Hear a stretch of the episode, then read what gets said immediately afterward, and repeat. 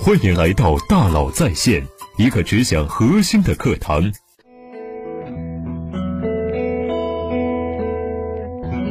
你好，欢迎来到大佬在线。高效能人士的七个习惯是我此生读过的最好的，也是对我影响最大的一本书，没有之一。可以说，我工作中的一切成绩都源于我读完并养成了这七个习惯。所以今天呢，我想把这七个习惯也分享给你。第一个习惯，积极主动。在生活中，也许你也经常有这样的感叹：他把我气疯了，但是我也没有办法。要是我的妻子能更耐心点就好了。我没有选择，我只能这样做。他们都很消极，可问题是，这真的是事实吗？他说了不客气的话是事实，你的妻子不够耐心，也许也是事实。但是这些事实让你没有了选择，所以不得不这么做，却未必是事实。这些话其实都是在推卸责任。我没有责任，责任在他，责任在我妻子，是命运，是基因、环境决定了现状，让我没得选择。消极就是把苦难的责任推卸给命运、基因、环境，然后怨天尤人，寻找心理宣泄。但对现实没有任何帮助。它就像一块巨石一样，把你和你周围的人一直往下拉，一直往下拉，直到沉入海底。所以在消极的时候，你必须要一把夺回自己的选择权。就算看上去再不可能，也要相信自己可以做出积极的改变。那么，怎么才能做到积极主动呢？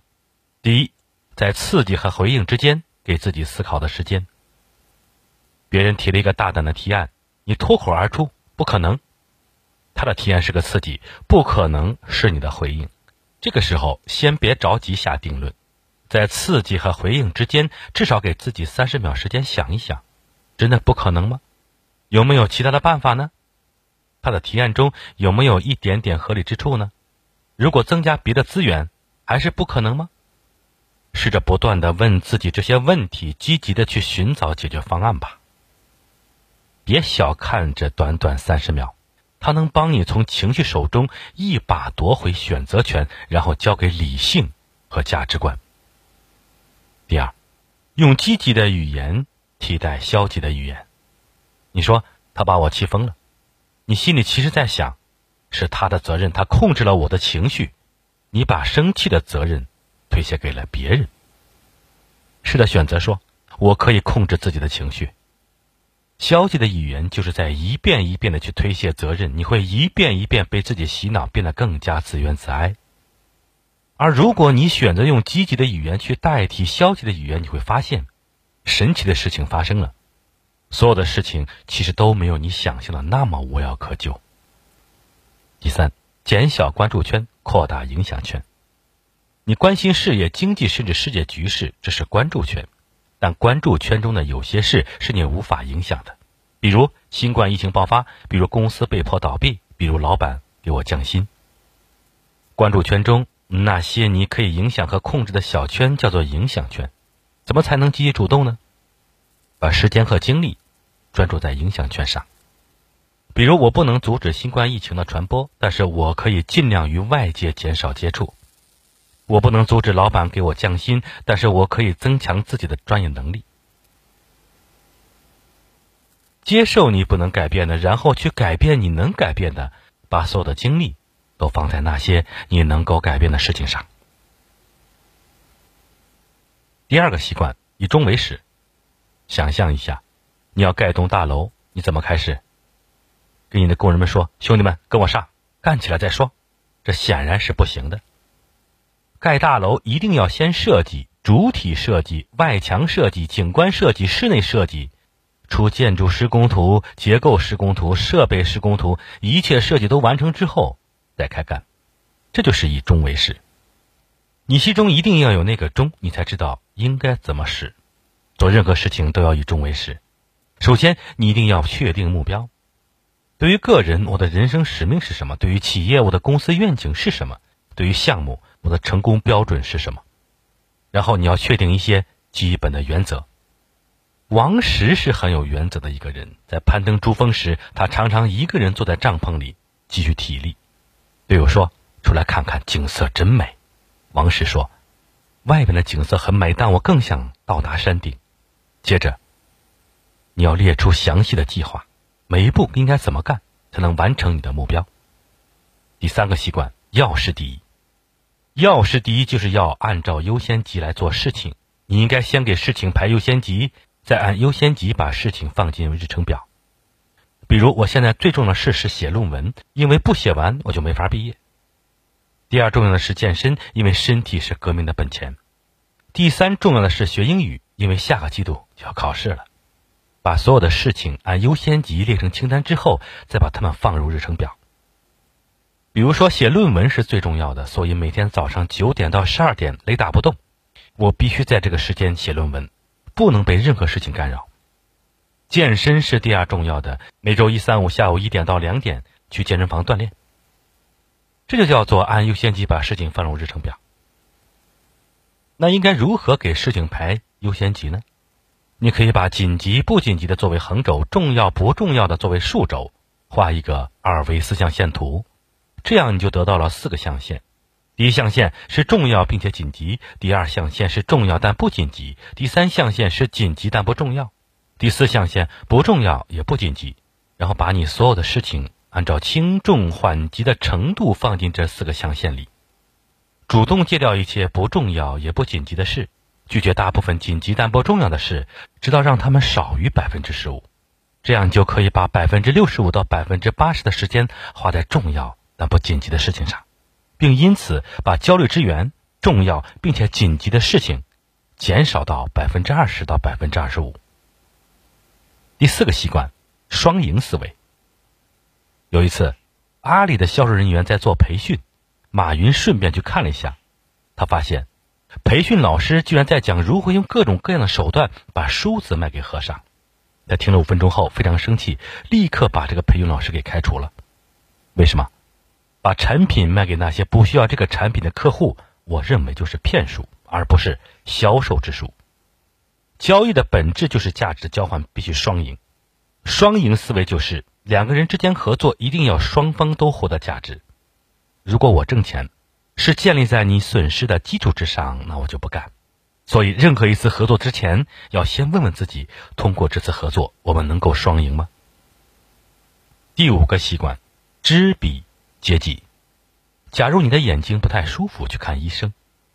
可是你刚说几句话，医生就说我知道了，然后把自己的眼镜摘下来给你，说戴上吧。你一定心存疑虑。医生，你还没给我检查视力呢。医生说不用检查了，我这副眼镜我戴了十几年了，被证明很有用，你试试。听到这里，你一定觉得很滑稽，但其实我们每个人都在犯这样的错误。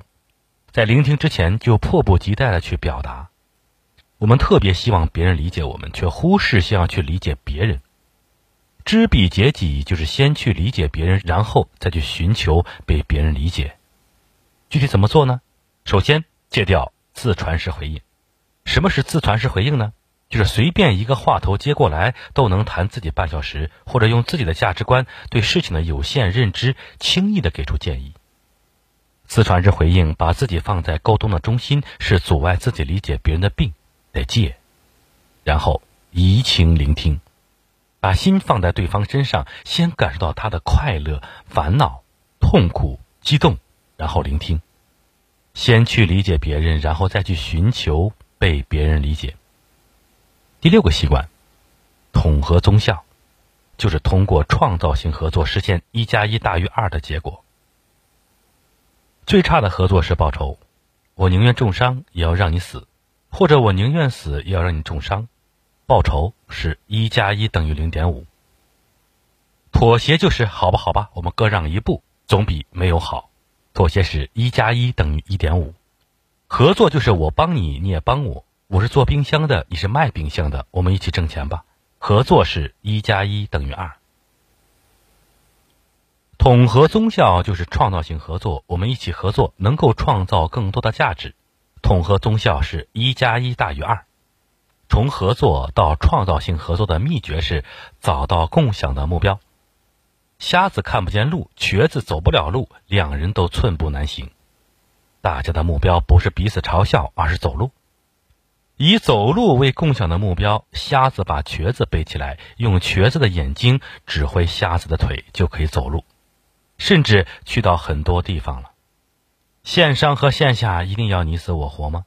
他们共享的目标是更多流量。于是，线上最成功的淘品牌之一伊曼开始在线下开展千城万店计划了。互联网和传统一定要你死我活吗？他们共享的目标是更高的效率。于是，最传统的烤红薯开始可以用互联网支付了，这就是统合综效，也就是创造性合作。第七个习惯，不断更新。你需要养成第七个习惯，是要从身体、精神、智力、社会和情感这四个方面对自己不断更新。第一，身体，最底层的工作靠体力，中高级管理者靠智力，但最顶级的企业家又回过头来靠体力。吃营养的食物，充分休息，定期运动，有规律的作息，都是保持好身体的必要条件。身体训练属于重要但不紧急的事情。第二，精神，强大的精神力量也是需要不断训练的。二零零九年，我朋友参加了“凡障之路”了戈壁挑战赛，在荒无人烟的咸碱地上，用四天徒步了一百二十公里。单调的景色，疼痛的双腿，理想，行动，坚持。冲过终点的那一刻，他不是豪情万丈，而是平静如水。二零一五年，他和他的十位朋友一起远赴非洲，用七天时间攀登非洲第一高峰，海拔五千八百九十五米的乞力马扎罗。在大雨、极寒、高原反应等等恶劣环境之下，最后他们登顶的那一刻，所有人都抱头痛哭。快乐是奖赏，痛苦是成长。经过这样的精神训练。你几乎可以面对任何商业世界的挑战。第三，智力，多读书，试着至少每季度读一本书，然后每月读一本，然后是每周读一本。听书是快速获取书籍精华的方式。如果你对某本书深有感触，应该再把全本找来仔细阅读。多写作，试着把自己的想法写下来，你会发现，你以为自己想清楚的很多事情，其实并没有想清楚。写作可以帮你把囫囵吞枣吃下去的知识消化吸收。第四，社会和情感，还有一项必须不断训练、持续积累的是社会关系、情感连接。常有人问我，你认识那么多人，这个人脉是怎么建立的？我说，给予价值。你能给予什么样的价值，就会认识什么样的人。人脉不是那些能够帮到你的人，而是那些你能够帮到的人。持续的给予价值，这是更新、积累人脉的唯一方法。不断更新，就是通过身体、智力、精神和社会、情感这四个方面的不断训练，磨砺前面六个习惯，把优秀变成一种习惯。积极主动，以终为始，要事第一，双赢思维，知己解彼，统合综效，不断更新，这就是史蒂芬·科维的高效能人士的七个习惯。希望你也能养成这七个习惯，他们将使你受益终身。感谢你的收听，咱们明天见。